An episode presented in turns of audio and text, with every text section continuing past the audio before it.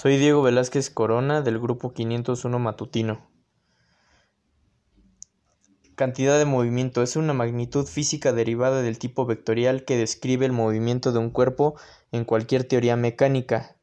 En mecánica clásica la cantidad de movimiento se define como el producto de la masa del cuerpo y su velocidad en un instante determinado.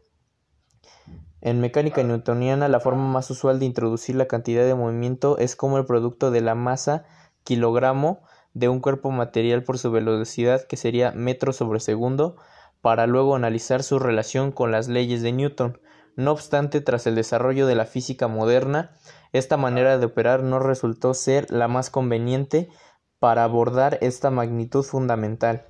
Una diferencia importante es que esta definición newtoniana solo se tiene en cuenta el concepto inherente a la magnitud, que resulta ser una propiedad de cualquier ente físico con o sin masa necesaria para describir las interacciones. La cantidad de movimiento obedece a una ley de conservación, lo cual significa que la cantidad de movimiento total de todo sistema cerrado, o sea uno que no es afectado por fuerzas exteriores y cuyas fuerzas internas no son disipadoras, no puede ser cambiada y permanece constante en el tiempo. En el enfoque geométrico de la mecánica relativista la definición es algo diferente. ¿Qué es el impulso? El impulso es un término que cuantifica el efecto general de una fuerza que actúa con el tiempo. De manera convencional se le da el símbolo y se expresa en newton segundos.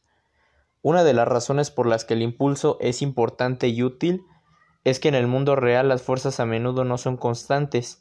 Las fuerzas debidas a cosas como las personas o los motores tienden a aumentar desde cero a lo largo del tiempo y pueden variar dependiendo de muchos factores. Calcular el efecto global de todas las fuerzas de manera directa sería bastante difícil. Cuando calculamos el impulso, multiplicamos la fuerza por el tiempo. Esto es equivalente a encontrar el área bajo una curva de fuerza-tiempo. Esto es útil porque el área se puede encontrar fácilmente tanto para una figura complicada en una fuerza variable como para un rectángulo sencillo que sería una fuerza constante. Un ejemplo de impulso sería con un palo de golf golpear la pelota o en dado caso con una raqueta una pelota de tenis.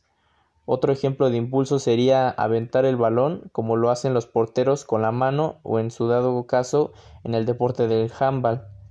Otro impulso sería hacer una pirueta como las de gimnasia. Ejemplos de cantidad de movimiento o momentum lineal se define como el producto de su masa por su, por su velocidad en un vector que apunta en la dirección y sentido de la velocidad. Y ejemplo de ello sería la dirección que va un auto con una velocidad constante que es derivada de la cantidad de movimiento hacia un solo sentido.